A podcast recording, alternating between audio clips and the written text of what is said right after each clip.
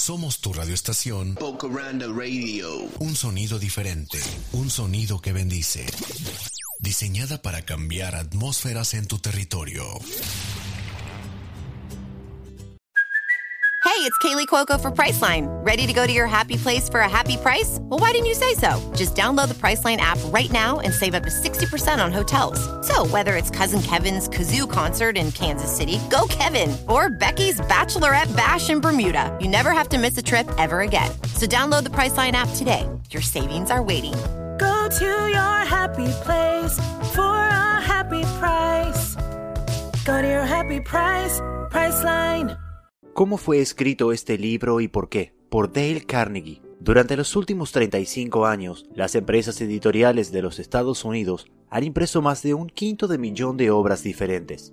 Muchos de estos libros eran atrozmente tediosos, y muchos fueron fracasos financieros. He dicho muchos, el presidente de una de las mayores editoriales del mundo me confesó que su compañía, después de 75 años de experiencia editorial, todavía pierde dinero con 7 de cada 8 libros que publica. ¿Por qué entonces he tenido la temeridad de escribir otro libro? Y después de escribirlo, ¿por qué se ha de molestar usted en leerlo? Preguntas ambas justas, y trataré de contestarlas. Desde 1912 vengo dirigiendo cursos educativos para hombres y mujeres de negocios y profesionales en Nueva York. Al principio dirigí cursos sobre oratoria pública solamente, cursos destinados a preparar a los adultos, mediante la experiencia, a pensar mientras están de pie y a expresar sus ideas con mayor claridad, mayor efectividad y mayor soltura, tanto en conversaciones de negocios como ante grupos más numerosos.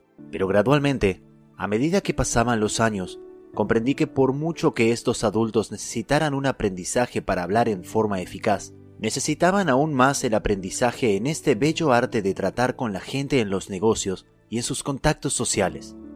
Comprendí también gradualmente que yo mismo necesitaba ese aprendizaje. Al recordar ahora esos años, me aterroriza advertir mis frecuentes faltas de tacto y de comprensión. ¿Cómo lamento no haber podido tener en mis manos un libro como este hace 20 años? ¿Qué don inapreciable habría sido? Tratar con la gente es probablemente el mayor problema que se afronta, especialmente si se es una persona de negocios. Sí, y también si se es un contador, un ama de casa, un arquitecto o un ingeniero. La investigación y el estudio realizado hace pocos años bajo los auspicios de la Fundación Carnegie revelaron un hecho muy importante y significativo, un hecho confirmado más tarde por los estudios adicionales efectuados en el Instituto Carnegie de Tecnología. Estas investigaciones demostraron que aún en los ramos más técnicos como la ingeniería, alrededor del 15% del éxito financiero de cada uno se debe al conocimiento técnico y alrededor del 85% se debe a la habilidad en la tecnología humana, la personalidad y la capacidad para tratar con la gente. Durante muchos años dirigí cursos en el Círculo de Ingenieros de Filadelfia y también en la rama de Nueva York del Instituto Norteamericano de Ingenieros Electricistas. Por mis clases han pasado probablemente más de 1500 ingenieros. Fueron a ellos porque comprendieron finalmente al cabo de años de observación y experiencia que frecuentemente el personal mejor pagado en el ramo de la ingeniería no es el que conoce más ingeniería. Por ejemplo, se puede contar con los servicios simplemente técnicos de ingenieros, contadores, arquitectos o cualquier otro profesional por un salario fijo. Pero el hombre que dispone de conocimientos técnicos más la habilidad de expresar sus ideas para asumir la dirección y para despertar entusiasmo entre los demás, esa persona tiene la posibilidad de aumentar indefinidamente sus ingresos. En la plenitud de su actividad, John D. Rockefeller dijo que la habilidad para tratar con la gente es un artículo que se puede comprar, como el azúcar o el café, y pagaré más por esa capacidad, agregó, que por cualquier otra. No se debe suponer, pues, que todos los negocios del país deberían tener cursos para desarrollar la habilidad más preciada entre todas. Pero si hay un curso práctico con sentido común para adultos de esta especie, ha escapado a mi atención hasta el momento de escribir estas líneas. La Universidad de Chicago y las Escuelas Unidas de la Asociación Cristiana de Jóvenes realizaron un estudio para determinar qué quieren aprender en realidad los adultos. Ese estudio costó 25 mil dólares y duró dos años. La última parte de la indagación se realizó en Meriden, Connecticut. Era una típica población norteamericana. Se entrevistó a todos los adultos de Meriden y se les pidió que respondieran a 156 preguntas, tales como ¿Cuál es su ocupación o profesión? ¿Cuál es su educación? ¿Cómo pasa sus ratos desocupados? ¿Qué ingresos tiene? ¿Qué pasatiempo? ¿Qué ambiciones? ¿Qué problemas? ¿Qué temas le interesará estudiar? Y otras más por el estilo. Esa investigación reveló que la salud es lo que más le interesa a los adultos y que en segundo lugar les interesa a la gente. Cómo comprender y llevarse bien con el prójimo. Cómo hacer que los demás gusten de uno. Y cómo hacer que los demás adopten el modo de pensar de uno. La comisión que realizaba esta indagación resolvió organizar un curso para adultos en Meriden. Buscó diligentemente un texto práctico sobre el tema, pero no encontró ninguno. Finalmente, los miembros de la comisión buscaron a una de las personas más autorizadas del mundo en el terreno de la educación para adultos y le preguntaron si conocía algún libro que atendiera las necesidades de este grupo de adultos de Meriden. No, respondió. Yo sé lo que necesitan esos adultos, pero el libro que les hace falta no ha sido escrito todavía.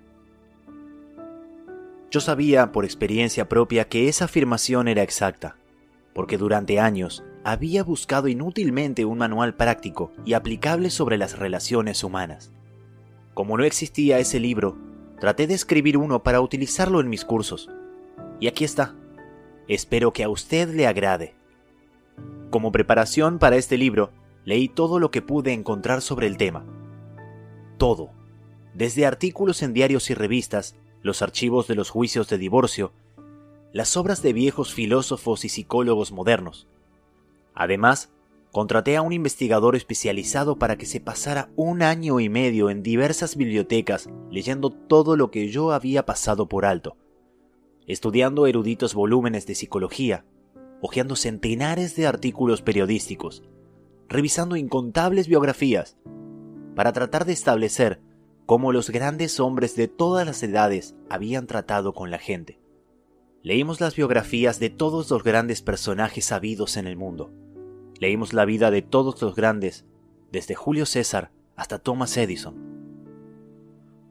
Recuerdo que leímos más de 100 biografías de Theodore Roosevelt solamente, Estábamos decididos a no economizar tiempo ni gastos para descubrir todas las ideas prácticas usadas jamás por los hombres de todas las épocas a fin de ganar amigos e influir sobre la gente.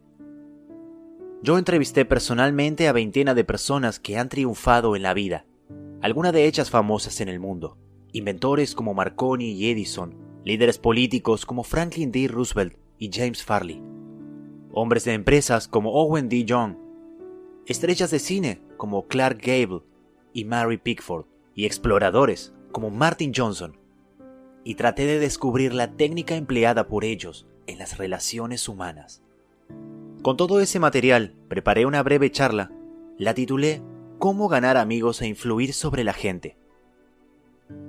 He dicho breve.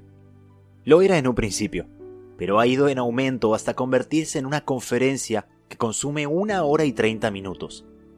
Durante muchos años, di esta conferencia ante los adultos reunidos en cada clase de los cursos del Instituto Carnegie en Nueva York. Siempre he dicho lo mismo.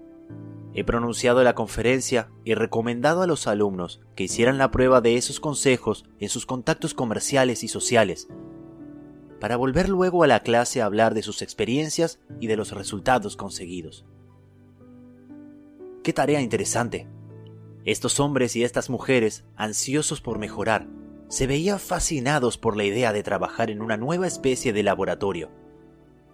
El primero y el único laboratorio de relaciones humanas para adultos que ha existido jamás. Este libro no fue escrito como se escribe en todos los libros. Creció tal y como crece un niño. Creció y se desarrolló en ese laboratorio gracias a las experiencias de miles de adultos. Hace años Comenzamos con una serie de reglas impresas en una tarjeta no mayor que una tarjeta postal.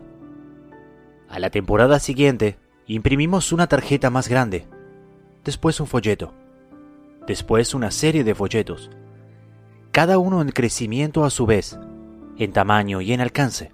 Al cabo de 15 años de experimentos e investigaciones, tuvimos ese libro.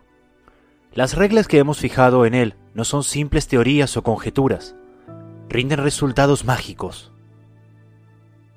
Por increíble que parezca, he visto cómo la aplicación de estos principios revolucionaba literalmente la vida de muchas personas. Un ejemplo, un hombre con 314 empleados se inscribió en uno de estos cursos. Durante muchos años había mandado y criticado y censurado a sus empleados, sin trabas ni discreción. La bondad, la palabra de aprecio y de aliento eran ajenas a sus labios. Después de estudiar los principios en que se basa este libro, tal patrón alteró profundamente su filosofía de la vida. This episode is brought to you by Shopify. Whether you're selling a little or a lot, Shopify helps you do your thing, however you cha-ching. From the launch your online shop stage, all the way to the we just hit a million orders stage. No matter what stage you're in, Shopify's there to help you grow. Sign up for a $1 per month trial period at shopify.com slash special offer, all lowercase. That's shopify.com slash special offer. Su organización se ve inspirada ahora por una nueva lealtad, un nuevo entusiasmo, un nuevo espíritu de trabajo común. 314 enemigos se han convertido en 314 amigos. Ya lo dijo él orgullosamente en un discurso que pronunció ante la clase. Antes, cuando caminaba por mi establecimiento, nadie me saludaba. Mis empleados miraban para otro lado al ver que me acercaba. Pero ahora, todos son amigos míos, y hasta el portero me llama por el nombre de pila. Este patrón tiene ahora mayores beneficios materiales, mayor descanso y lo que es infinitamente más importante, encuentra mucha más felicidad en su negocio y en su hogar. Innumerables vendedores han visto aumentar considerablemente sus ventas mediante el uso de estos principios. Muchos han conseguido clientes nuevos, clientes que habían buscado en vano con anterioridad. Hay directores de empresas que vieron aumentar su autoridad y su sueldo. Uno de ellos nos informó que había conseguido un importante aumento de sueldo debido sobre todo a la aplicación de estas verdades. Otro alto empleado de la Philadelphia Gas Works Company iba a ser rebajado de categoría por su beligerancia, por su incapacidad para conducir hábilmente a los empleados. El aprendizaje que realizó no solamente le salvó del descenso a los 65 años de edad, sino que le produjo un ascenso con mayor sueldo. En muchas ocasiones, en los banquetes servidos al terminar cada curso, me han dicho los cónyuges que sus hogares son mucho más felices desde que sus maridos o mujeres iniciaron este entrenamiento. Con frecuencia, se asombran los participantes por los resultados que consiguen. Parece cosa de magia. En algunos casos, llenos de entusiasmo, me han hablado a casa un domingo, porque no podían esperar dos días para informarme de sus realizaciones en la clase regular del curso. Un hombre quedó tan impresionado por una charla sobre estos principios que se quedó comentándolos con otros miembros de su clase hasta altas horas de la noche. A las 3 de la mañana los otros se fueron a sus casas. Pero él estaba tan conmovido por la comprensión de sus errores, tan inspirado por la visión de un mundo nuevo y más rico que se abría ante él, que no pudo dormir. No durmió esa noche, ni al día siguiente, ni la otra noche. ¿Quién era? un individuo ingenuo, sin educación, dispuesto a estallar de entusiasmo ante cada nueva teoría que se le presentara? No, lejos de ello. Era un comerciante refinado, un hombre culto, moderno, que circula por los mejores ambientes de la ciudad, que habla corrientemente tres idiomas y tiene diplomas de dos universidades europeas. Mientras escribo este capítulo, me llega una carta de un alemán de la vieja escuela, un aristócrata cuyos antepasados sirvieron durante generaciones como oficiales del ejército a las órdenes de los Hohenzollern. Su carta, escrita desde un transatlántico, me habla casi con fervor religioso de la aplicación de estos principios en su caso. Otro hombre, nacido en Nueva York, graduado en Harvard, acaudelado, dueño de una gran fábrica de alfombras, me declara que ha aprendido más en 14 semanas gracias a este sistema de enseñanza del arte de influir sobre la gente que lo que pudo aprender sobre el mismo tema en sus cuatro años de universidad. ¿Absurdo? ¿Irrisorio? ¿Fantástico?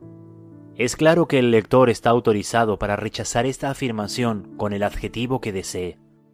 Yo solo repito, sin comentarios, una declaración hecha por un graduado de Harvard, conservador y eminentemente próspero, en un discurso público pronunciado ante aproximadamente 600 hombres en el Yale Club de Nueva York el 23 de febrero de 1933.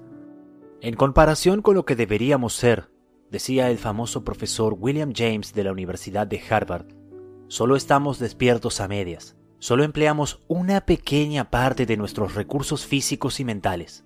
En términos generales, el individuo vive así muy dentro de sus límites, posee cualidades de diversas especies que habitualmente no usa. Esas cualidades que habitualmente no se usan.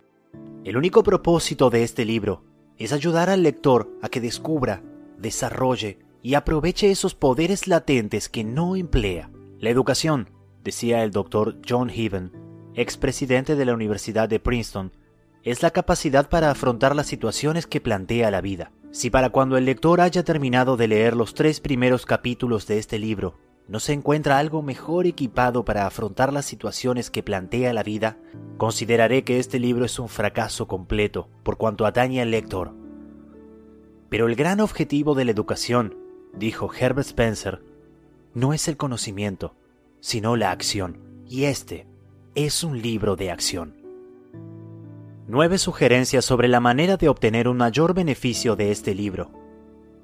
1. Si quiere usted obtener el mayor beneficio de este libro, hay un requerimiento indispensable. Un principio esencial mucho más importante que todas las reglas técnicas.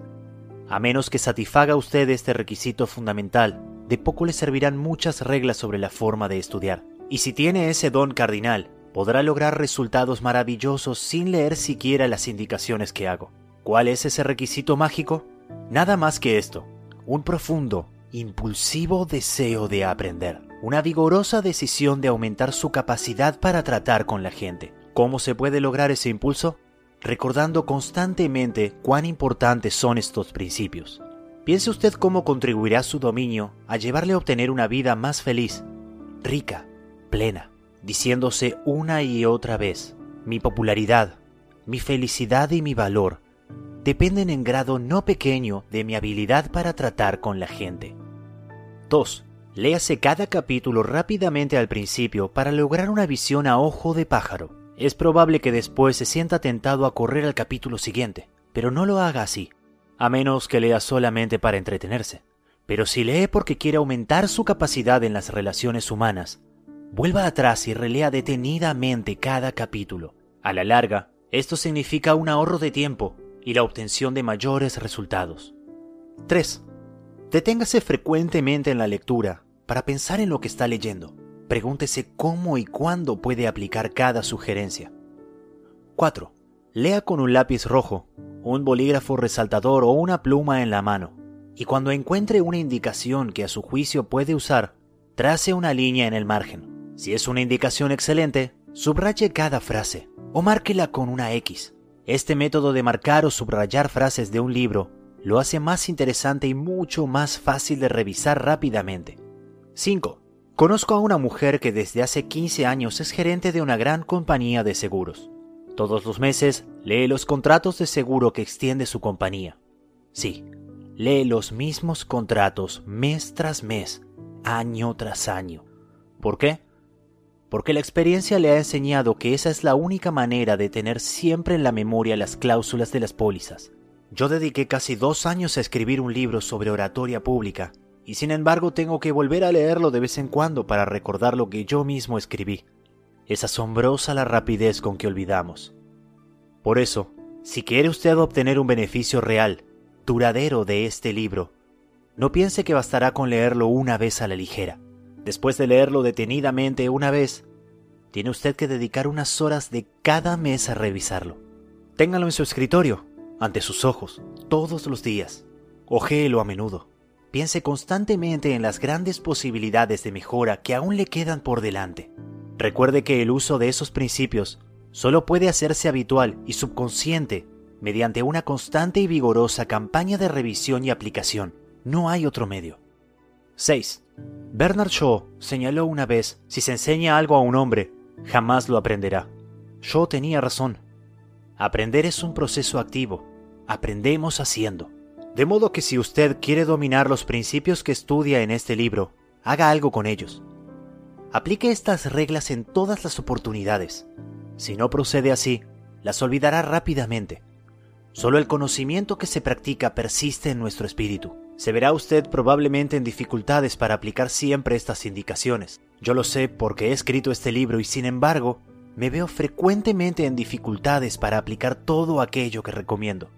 Por ejemplo, cuando algo nos desagrada, es mucho más fácil criticar y censurar que tratar de comprender el punto de vista del prójimo. Con frecuencia, es más fácil encontrar defectos que pronunciar elogios. Es más natural hablar acerca de lo que uno quiere que de lo que quieran los demás. Y todo es así. De modo que, al leer este libro, recuerde siempre que no trata usted solamente de adquirir información. Intenta formar nuevos hábitos, sí, intenta usted aprender una nueva forma de vivir. Esto requiere tiempo y constancia y la diaria aplicación de estos principios. Vuelva, pues, a menudo a estas páginas.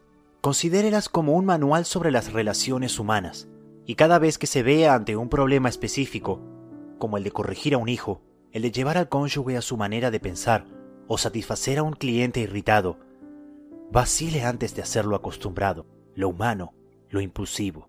Eso, lo humano, es generalmente un error. En cambio, vuelva a estas páginas y relea los párrafos que ha subrayado. Después ponga a prueba estos nuevos métodos y compruebe de qué modo mágico le rinden resultados.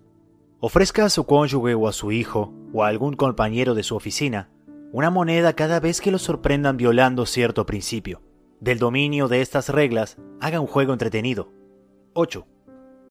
When you need mealtime inspiration, it's worth shopping Kroger, where you'll find over 30,000 mouthwatering choices that excite your inner foodie. And no matter what tasty choice you make, you'll enjoy our everyday low prices, plus extra ways to save, like digital coupons worth over $600 each week. You can also save up to $1 off per gallon at the pump with fuel points. More savings and more inspiring flavors make shopping Kroger worth it every time.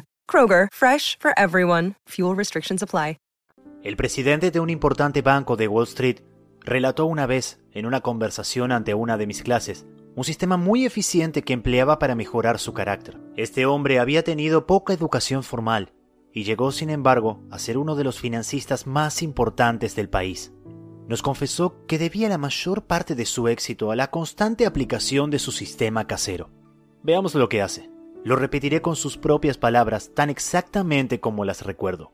Durante años, He llevado un libro de citas con todas las entrevistas que realizo durante el día. Mi familia ya sabe que no debe forjar planes conmigo para los sábados por la noche, porque no ignora que dedico una parte de cada una de esas noches al ilustrativo proceso de examinar mis actos, revisarlos y criticarlos.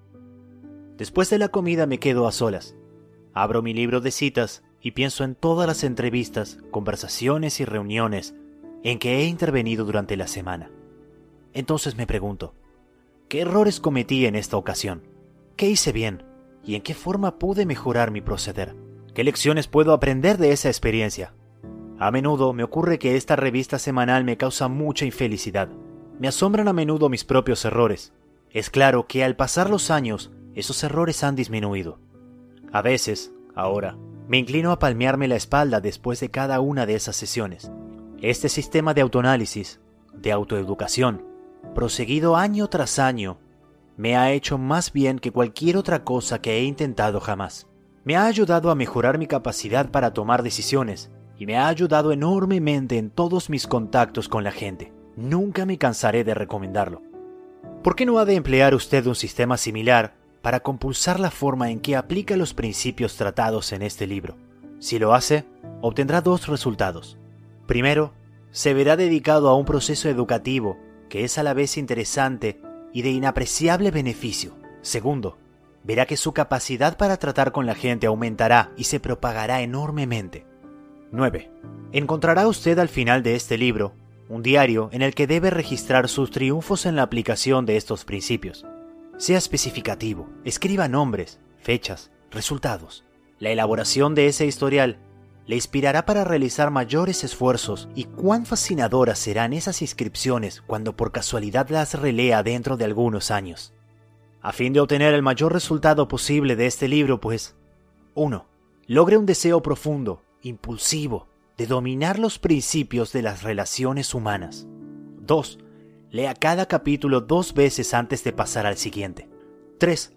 A medida que lee, deténgase frecuentemente a preguntarse cómo puede aplicar cada indicación. 4. Subraye cada idea importante. 5.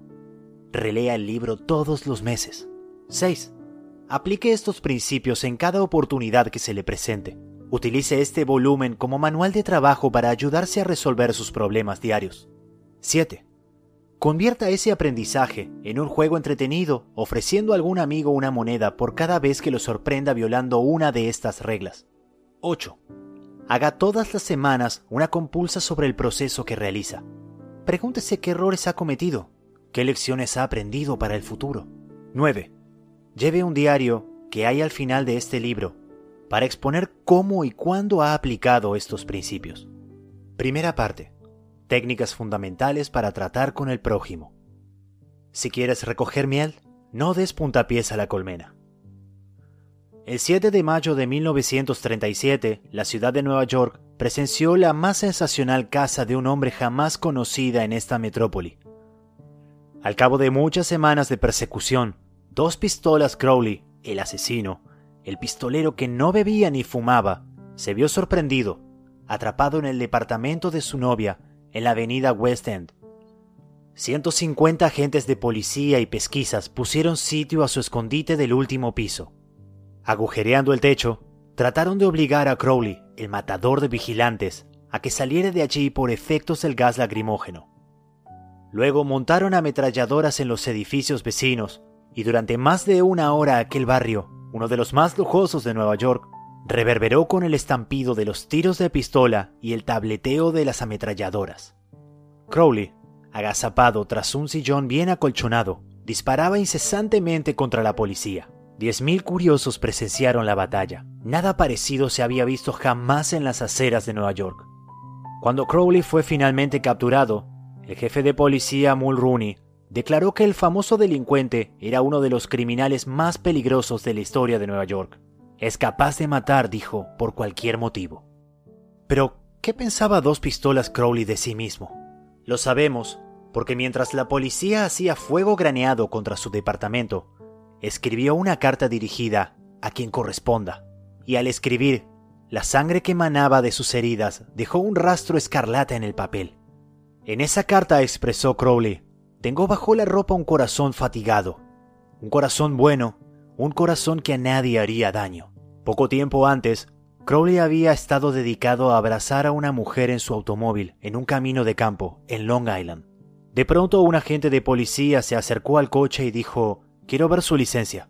Sin pronunciar palabra, Crowley sacó su pistola y acalló para siempre al vigilante con una lluvia de plomo. Cuando el agente cayó, Crowley saltó del automóvil, empuñó el revólver de la víctima y disparó otra bala en el cuerpo tendido. Y este es el asesino que dijo, Tengo bajo la ropa un corazón fatigado, un corazón bueno, un corazón que a nadie haría daño. Crowley fue condenado a la silla eléctrica. Cuando llegó a la cámara fatal en Sing Sing, no declaró, por cierto, esto es lo que me pasa por asesino. No, dijo, esto es lo que me pasa por defenderme. La moraleja de este relato es, dos pistolas Crowley no se echaba la culpa de nada. ¿Es esta una actitud extraordinaria entre criminales? Si así les parece, escuche lo siguiente. He pasado los mejores años de la vida dando a los demás placeres ligeros y ayudándoles a pasar buenos ratos, y todo lo que recibo son insultos, la existencia de un hombre perseguido. Quien habla así es Al Capone. Sí, el mismo que fue enemigo público número uno, el más siniestro de los jefes de bandas criminales de Chicago. Capone no se culpa de nada, se considera, en cambio, un benefactor público, un benefactor público incomprendido a quien nadie apreció. Y lo mismo pensaba Dutch Schultz antes de morir por las balas de otros pistoleros en Newark. Dutch Schultz, uno de los más famosos criminales de Nueva York, aseguró en una entrevista para un diario que él era un benefactor público, y lo creía. He tenido interesante correspondencia con Louis Laus, quien fue alcalde de la famosa cárcel de Sing Sing en Nueva York sobre este tema, y según él, pocos de los criminales que hay en Sing Sing se consideran hombres malos. Son tan humanos como usted o como yo. Así raciocinan, así lo explican todo. Pueden narrar las razones por las cuales tuvieron que forjar una caja de hierro o ser rápidos con el gatillo. Casi todos ellos intentan con alguna serie de razonamientos, falaces o lógicos, justificar sus actos antisociales aún ante sí mismos, y por consiguiente, mantienen con firmeza que jamás se les debió apresar. Si Al Capone, Dos Pistolas Crowley, Dutch Schultz, los hombres y mujeres desesperados tras las rejas de una prisión, no se culpan por nada. ¿Qué diremos de las personas con quienes usted, lector, o yo, entramos en contacto? John Wanamaker, fundador de las tiendas que llevan su nombre, confesó una vez, hace 30 años he aprendido que es una tontería regañar a los demás. Bastante tengo con vencer mis propias limitaciones, sin irritarme por el hecho de que Dios no ha creído conveniente distribuir por igual el don de la inteligencia. Wanamaker aprendió temprano su lección. En cambio, yo he tenido que ir a los tumbos por este mundo durante un tercio de siglo antes de que empezara a amanecer en mi línea de que 99 veces de cada 100 ningún hombre se critica a sí mismo por nada, por grandes que sean sus errores. La crítica es inútil porque pone a la otra persona en la defensiva, y por lo común hace que trate de justificarse. La crítica es peligrosa porque lastima el orgullo, tan precioso de la persona, hiere su sentido de la importancia y despierta su resentimiento. El mundialmente famoso psicólogo B.F. Skinner comprobó mediante experimentación con animales que premiando la buena conducta, los animales aprenden más rápido y retienen con más eficacia que castigando la mala conducta. Estudios posteriores probaron lo mismo aplicado a los seres humanos. Por medio de la crítica, nunca provocamos cambios duraderos y con frecuencia creamos resentimiento. Hans Selye, otro gran psicólogo, dijo, tanto como anhelemos la aprobación, tememos la condena. El resentimiento que engendra la crítica puede desmoralizar empleados, miembros de la familia y amigos, y aún así no corrige la situación que se ha criticado. George B. Johnson, de Enid, Oklahoma, es el coordinador de seguridad de una compañía de construcción. Una de sus responsabilidades es hacer que los empleados usen sus cascos siempre que estén trabajando en una obra. Nos contó que cada vez que se encontraba con un obrero sin su casco, le ordenaba con mucha autoridad que cumpliera con las ordenanzas. Como resultado obtenía una obediencia desganada y con frecuencia los hombres volvían a quitarse el casco ni bien les daba la espalda. Decidió probar un método diferente, y cuando volvió a encontrar un obrero sin el casco, le preguntó si el casco le resultaba incómodo o no le iba bien. Después le recordó en tono amistoso que su misión era protegerlo de heridas y le sugirió que lo usara siempre que estuviera en la obra. El resultado de esta actitud fue una mayor obediencia a las reglas, sin resentimientos ni tensiones emocionales. En mil páginas de la historia se encuentran ejemplos de la inutilidad de la crítica. Tomemos por ejemplo la famosa disputa entre Theodore Roosevelt y el presidente Taft, una disputa que dividió al Partido Republicano, llevó a Woodrow Wilson a la Casa Blanca, escribió un nuevo capítulo en la Guerra Mundial y alteró la suerte de la historia. Recordemos rápidamente los hechos. Cuando Theodore Roosevelt abandonó la Casa Blanca en 1908, ayudó a Taft a que se le eligiera como presidente y luego se fue a África a cazar leones. Al regresar, estalló. Censuró a Taft por su política conservadora, trató de ser un guido candidato a una tercera presidencia, formó el Partido del Alce y estuvo a punto de demoler el republicano. En la elección que hubo después, William Howard Taft y el Partido Republicano vencieron solamente en dos estados, Vermont y Utah, la derrota más desastrosa jamás conocida por el partido. Theodore Roosevelt culpó a Taft, pero ¿se consideró culpable el presidente Taft? Claro que no. Con los ojos llenos de lágrimas dijo así, no veo cómo podía haber procedido de otro modo. O tomemos el ejemplo del escándalo de Teapot Dome Oil. Fue un asunto que hizo clamar de indignación a los diarios del país durante los primeros años de la década de 1920 conmovió a la nación entera. Nada parecido había sucedido jamás en la vida pública norteamericana, al menos en la memoria contemporánea. Señalemos los hechos desnudos. Albert Folt, secretario del Interior en el gabinete del presidente Harding, tenía a su cargo ceder en arriendo las reservas petroleras del gobierno de Elk Hill y Teapot Dome, unas reservas que se habían dejado aparte para su empleo futuro por la Armada. El secretario Fall no efectuó una licitación, no señor. Entregó directamente el contrato, un negocio redondo jugoso, a su amigo Edward L. Doheny. Y a su vez Doheny hizo al secretario Fall un préstamo, según le placía llamar a esta operación, de 100 mil dólares. Luego, como la cosa más natural del mundo, el secretario Fall ordenó que las fuerzas de infantería de marina que había en la zona alejaran a los competidores cuyos pozos adyacentes absorbían petróleo de las reservas de Elk Hill. Estos competidores, desalojados de sus tierras a punta de bayoneta, corrieron a los tribunales y destaparon así públicamente el escándalo de Teapot Dome. Tal fue el clamor que la administración Harding quedó arruinada. La nación entera se sintió asqueada. El Partido Republicano estuvo a punto de verse destruido y Albert B. Fall purgó su condena tras las rejas de una cárcel. Fall fue censurado crudamente, censurado como lo han sido pocos hombres públicos. ¿Se arrepintió? Jamás. Años más tarde, Herbert Hoover dio a entender en un discurso público que la muerte del presidente Harding se había debido a la preocupación mental que sentía por la traición de un amigo. Cuando la señora Fall oyó esto, saltó de su silla, lloró, mostró los puños a su destino y gritó, ¿Qué? ¿Harding traicionado por Fall? No, mi marido jamás traicionó a nadie.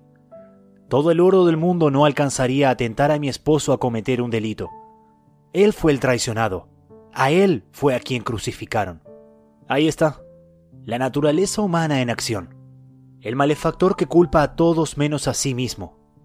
Todos somos iguales, de modo que cuando usted o yo nos veamos inclinados, un día cualquiera, a criticar a alguien, recordemos a Al Capone, a dos pistolas Crowley, y a Albert Fall.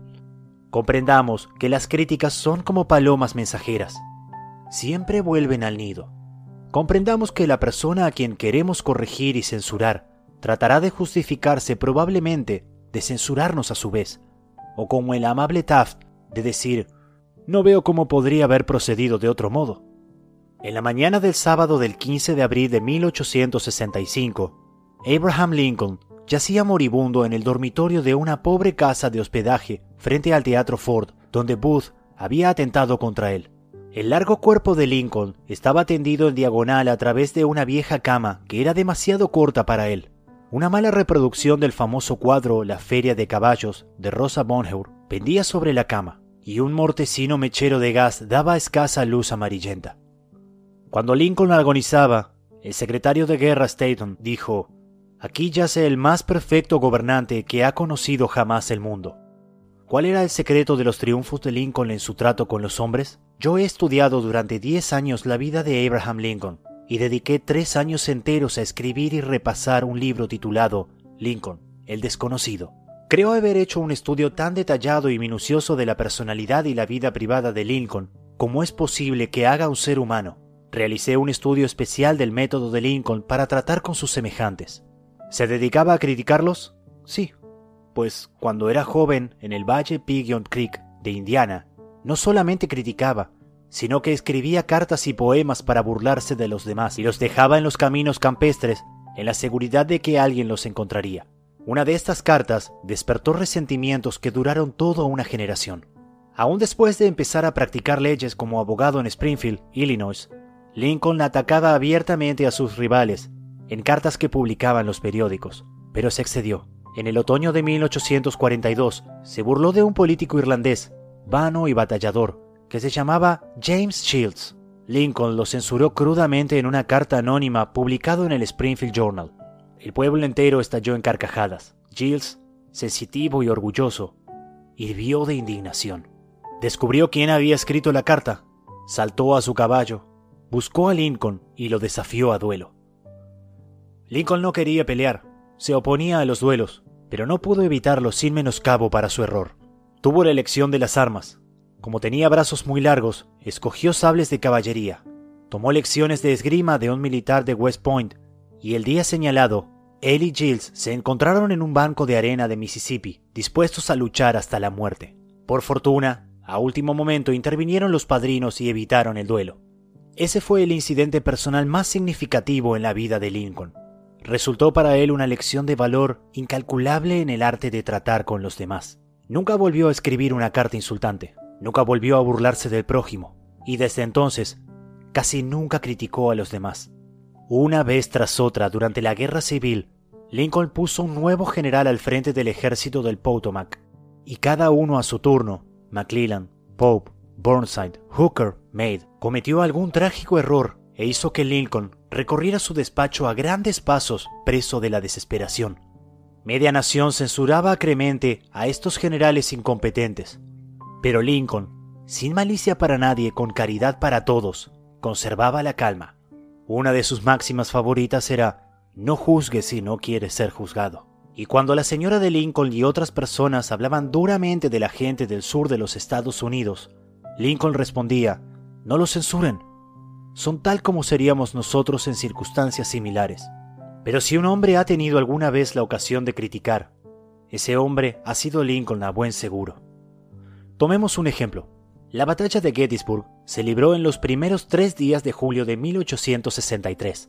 En la noche del 4 de julio, Lee comenzó su retirada hacia el sur, en tanto que una gran tormenta inundaba de lluvia la tierra. Cuando Lee llegó a Potomac con su ejército en derrota, encontró un río hinchado, embravecido, imposible de pasar ante sus tropas, y un ejército unionista victorioso tras ellas. Lee estaba como en una trampa. No podía escapar. Lincoln lo advirtió. Ahí se presentaba la oportunidad, como enviada por el cielo, la oportunidad de copar el ejército de Lee y poner término inmediato a la guerra. Así, pues con un hálito de gran esperanza, Lincoln ordenó a Meade que no convocara un consejo de guerra, que atacara inmediatamente a Lee. Lincoln telegrafió estas órdenes y envió un mensajero especial a Meade para instarlo a la acción instantánea. ¿Qué hizo el general Meade? Exactamente lo contrario de lo que se le decía. Convocó un consejo de guerra, una directa violación de las órdenes de Lincoln. Vaciló, esperó. Telegrafió todas sus excusas se negó rotundamente a atacar a Lee. Por fin bajaron las aguas y Lee escapó a través del Potomac con sus fuerzas. Lincoln estaba furioso. ¿Qué es esto? gritó a su hijo Robert. ¡Gran Dios! ¿Qué es esto? Los teníamos al alcance de las manos, solo teníamos que estirarlas para que cayeran en nuestro poder.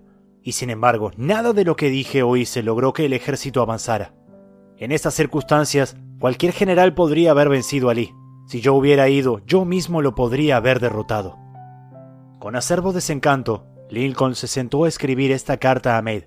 Y recuérdese que en este periodo de su vida era sumamente conservador y remiso a su fraseología.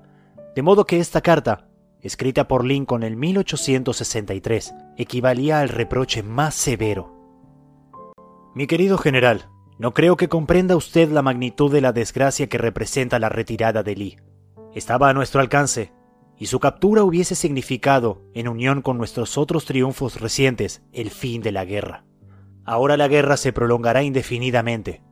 Si usted no consiguió atacar con fortuna a Lee el lunes último, ¿cómo logrará hacerlo ahora al sur del río, cuando solo puede llevar consigo unos pocos hombres, no más de los dos tercios de la fuerza de que disponía entonces? Sería irrazonable esperar, y yo no lo espero, que ahora pueda usted lograr mucho. Su mejor oportunidad ha desaparecido y estoy indeciblemente angustiado a causa de ello. ¿Qué habrá hecho Maid al leer esta carta? Maid no vio jamás esta carta. Lincoln no la despachó. Fue hallada entre los papeles de Lincoln después de su muerte.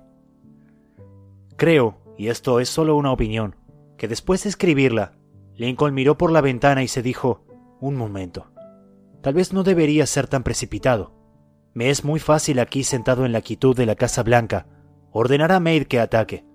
Pero si hubiese estado en Gettysburg y hubiese visto tanta sangre como ha visto Maid en la última semana, y si mis oídos hubiesen sido orodados por los clamores, los gritos de los heridos y moribundos, quizás no habría tenido tantas ansias de atacar. Si yo tuviese el tímido temperamento de Maid, quizás habría hecho lo mismo que él. De todos modos, es agua que ya ha pasado bajo el puente. Si envío esta carta, calmaré mis sentimientos, pero haré que Maid trate de justificar sus actos. Haré que él me censure a su vez.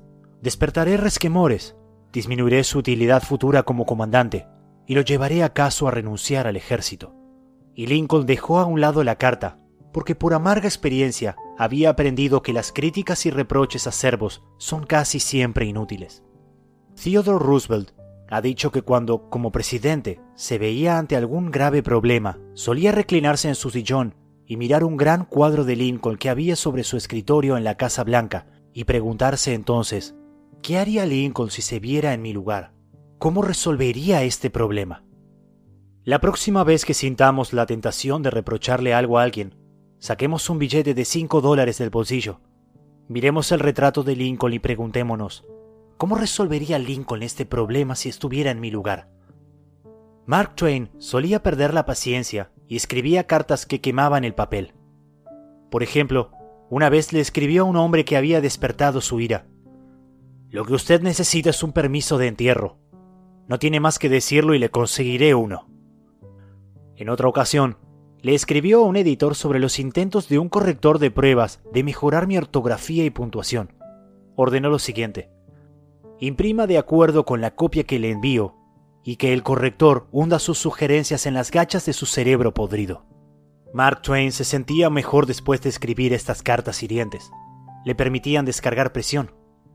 Y las cartas no hacían daño a nadie porque la esposa del escritor las desviaba discretamente. Nunca eran despachadas. ¿Conoce usted a alguien a quien desearía modificar, irregular y mejorar? Bien, espléndido. Yo estoy a su favor. Pero, ¿por qué no empezar por usted mismo? Desde un punto de vista puramente egoísta, eso es más provechoso que tratar de mejorar a los demás. Sí, y mucho menos peligroso. No te quejes de la nieve en el techo del vecino, sentenció Confucio, cuando también cubre el umbral de tu casa.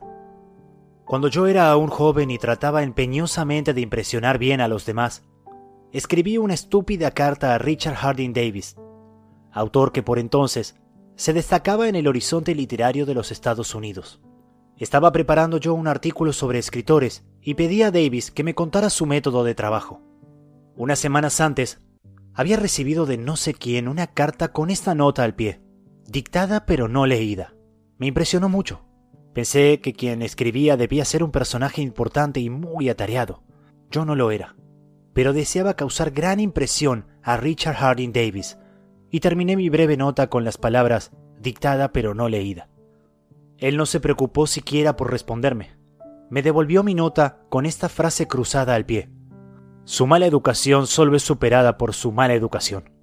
Es cierto que yo no había cometido un error y quizás mereciera el reproche, pero por ser humano me hirió.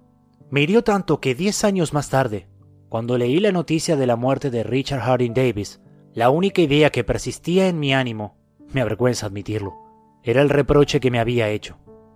Si usted o yo queremos despertar mañana un resentimiento que puede perdurar décadas y seguir ardiendo hasta la muerte, no tenemos más que hacer alguna crítica punzante. Con eso basta, por seguro que estemos de que la crítica sea justificada. Cuando tratamos con la gente, debemos recordar que no tratamos con criaturas lógicas, tratamos con criaturas emotivas, criaturas erizadas de prejuicios e impulsadas por el orgullo y la vanidad.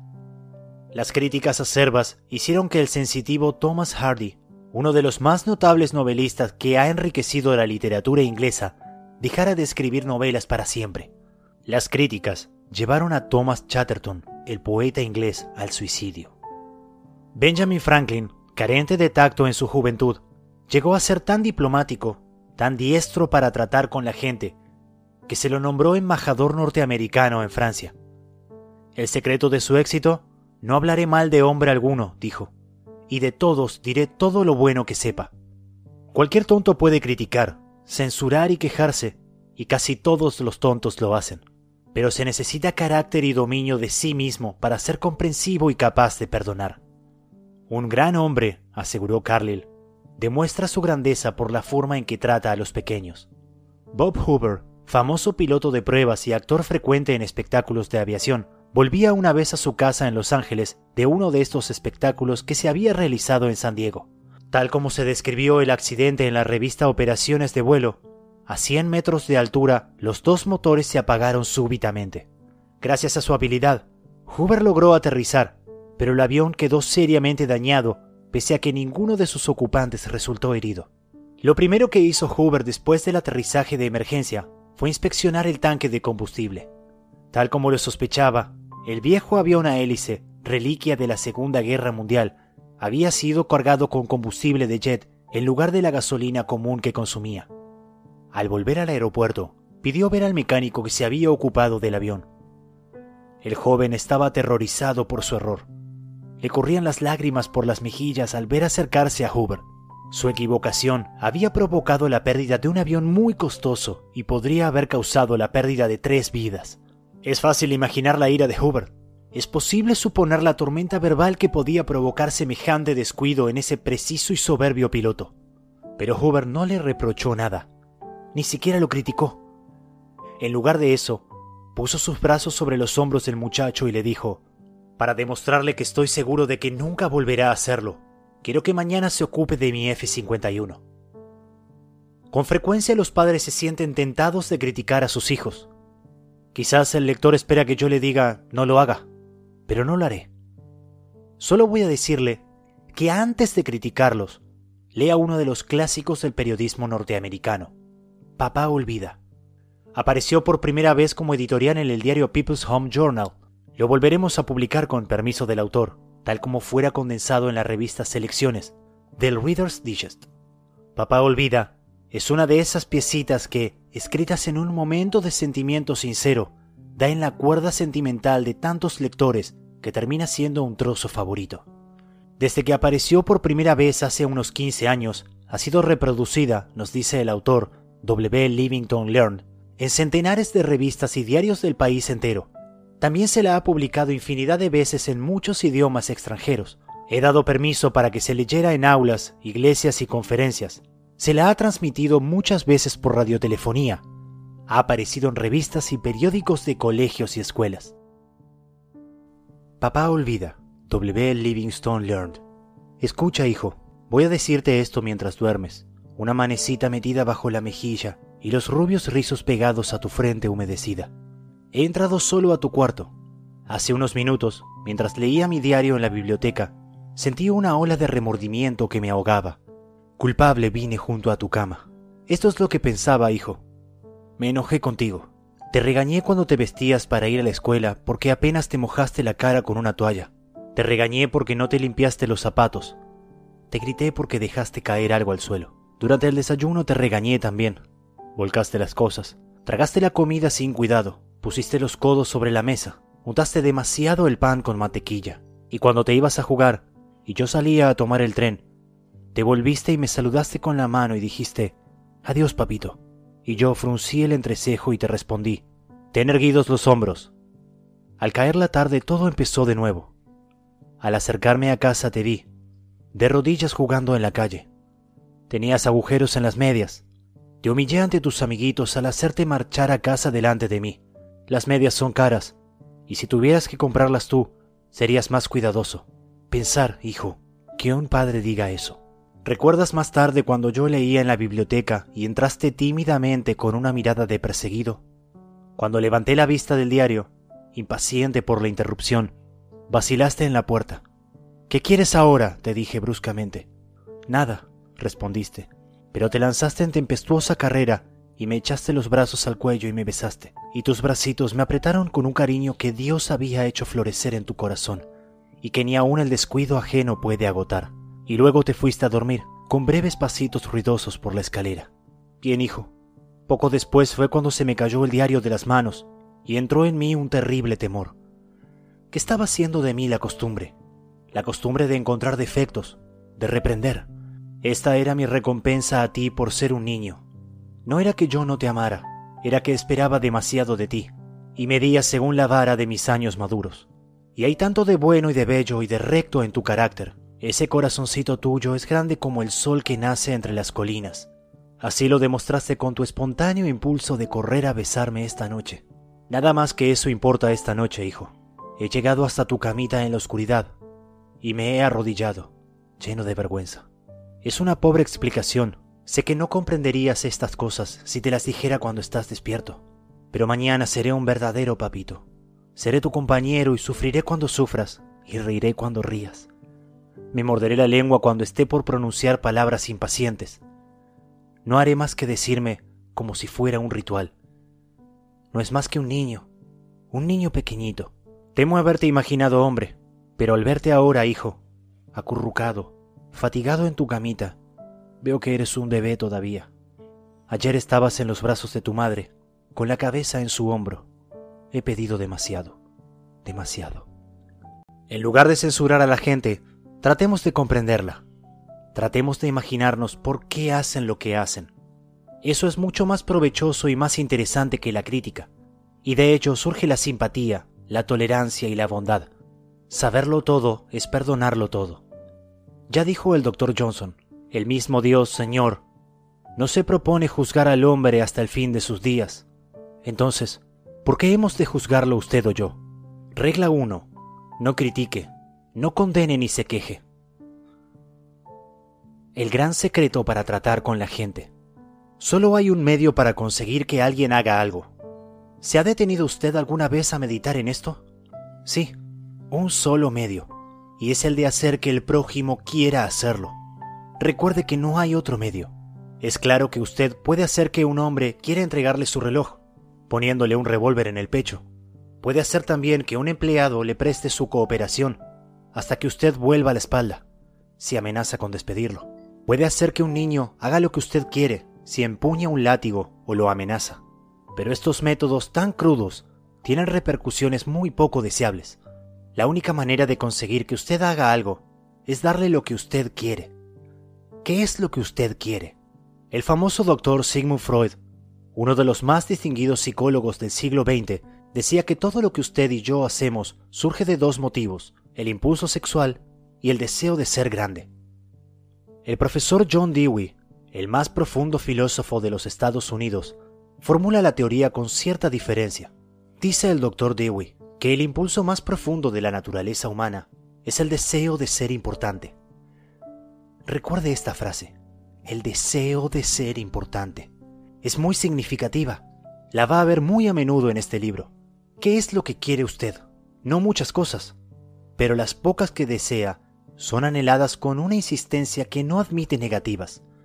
Casi todos los adultos normales quieren la salud y la conservación de la vida, alimento, sueño, dinero y las cosas que compra el dinero, vida en el más allá, satisfacción sexual, el bienestar de los hijos, un sentido de propia importancia.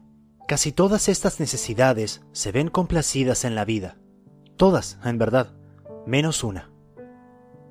Pero hay un anhelo casi tan profundo, casi tan imperioso como el deseo de alimentarse y dormir. Y ese anhelo se ve satisfecho muy rara vez. Es lo que llama Freud al deseo de ser grande. Es lo que llama Dewey al deseo de ser importante. Lincoln empezó una vez una carta con estas palabras. A todo el mundo le agrada un elogio. William James dijo, el principio más profundo del carácter humano es el anhelo de ser apreciado. Véase que no habló del deseo, sino del anhelo de ser apreciado. Ahí tenemos una sed humana infalible y persistente. Y los pocos individuos que satisfacen honestamente esta sed del corazón podrán tener a los demás en la palma de la mano, y hasta el sepulturero se apenará cuando mueran. El deseo de sentirse importante es una de las principales diferencias que distinguen a los hombres de los animales. Demos un ejemplo. Cuando yo era niño, en una granja de Missouri, mi padre criaba cerdos Duroc Jersey y vacas Hereford de pedigrí. Solíamos exhibir nuestros cerdos y vacas en las ferias de los condados y en las exposiciones de ganadería de todo el medio oeste. Obteníamos primeros premios por veintenas. Mi padre fijaba las cintas azules en un trozo de muselina blanca, y cuando llegaban amigos o visitantes a nuestra casa, sacaba esa muselina y entre él y yo mostrábamos los premios. Los cerdos no se interesaban por las cintas que habían ganado, pero mi padre sí. Estos premios le daban un sentido de importancia. Si nuestros antepasados no hubiesen sentido este ardiente anhelo de ser importantes, la civilización habría sido imposible. Sin él, seríamos iguales que los animales. Este deseo de sentirse importante fue lo que lo llevó a un pobre empleado de una tienda de comestibles, un mozo sin recursos y sin educación, a estudiar unos libros de derecho que había encontrado en el fondo de un barril que con otros restos de una casa deshecha comprara por 50 centavos. Quizá haya oído el lector hablar de este mozo. Se llamaba Lincoln. Este deseo de sentirse importante fue lo que inspiró a Dickens para escribir sus novelas inmortales. Este deseo inspiró a Sir Christopher Wren en el diseño de sus sinfonías de piedra. Este deseo hizo que Rockefeller reuniera millones y millones de dólares que jamás gastó. Y este mismo deseo hace que los hombres más ricos de cada ciudad construyan una casa demasiado amplia para sus necesidades. Este deseo hace que todos pretendamos vivir de acuerdo con la última moda, conducir el automóvil más reciente y hablar de nuestros hijos tan inteligentes. Este mismo deseo es lo que lleva a muchos jóvenes a ser pistoleros y bandoleros. Casi todos los criminales jóvenes, dice E. P. Mulrooney, ex jefe de la policía de Nueva York, tienen un excesivo egoísmo y su primer pedido después de ser arrestados es que les lleven esos perniciosos periódicos en el que se los pinta como héroes. La perspectiva de cumplir una condena parece remota, en tanto el criminal puede extasiarse ante una fotografía suya que comparte las páginas con los famosos deportistas, estrellas de cine y la televisión y políticos. Si usted me dice cómo satisface sus deseos de ser importante, le diré qué es usted. Eso es lo que determina su carácter. Es la cosa más significativa que hay en usted. Por ejemplo, John D. Rockefeller satisfacía su deseo de importancia dando dinero para que se levantara un hospital moderno en Pekín, China, a fin de atender a millones de pobres a quienes no había visto jamás, ni jamás vería. Dillinger, en cambio, se sentía importante como bandido, asaltante de bancos y asesino. Cuando los agentes federales lo perseguían, penetró en una granja de Minnesota y exclamó, Soy Dillinger. Estaba orgulloso de ser el enemigo público número uno. Sí, la diferencia significativa que se advierte entre Dillinger y Rockefeller es la forma en que satisfacían sus deseos de ser importantes. La historia chispea con divertidos ejemplos de personas famosas que lucharon por dar satisfacción a sus deseos de importancia. El mismo George Washington quería ser llamado su poderío el presidente de los Estados Unidos. Y Colón reclamaba el título de almirante del océano y virrey de las Indias. Catalina la Grande se negaba a abrir cartas que no estuvieran dirigidas a su Majestad Imperial. Y la señora de Lincoln, en la Casa Blanca, se volvió una vez hacia la señora de Grant como una tigresa y gritó, ¿Cómo se atreve usted a sentarse en mi presencia sin que la haya invitado a hacerlo? Somos tu radioestación. Radio. Un sonido diferente. Un sonido que bendice. Diseñada para cambiar atmósferas en tu territorio.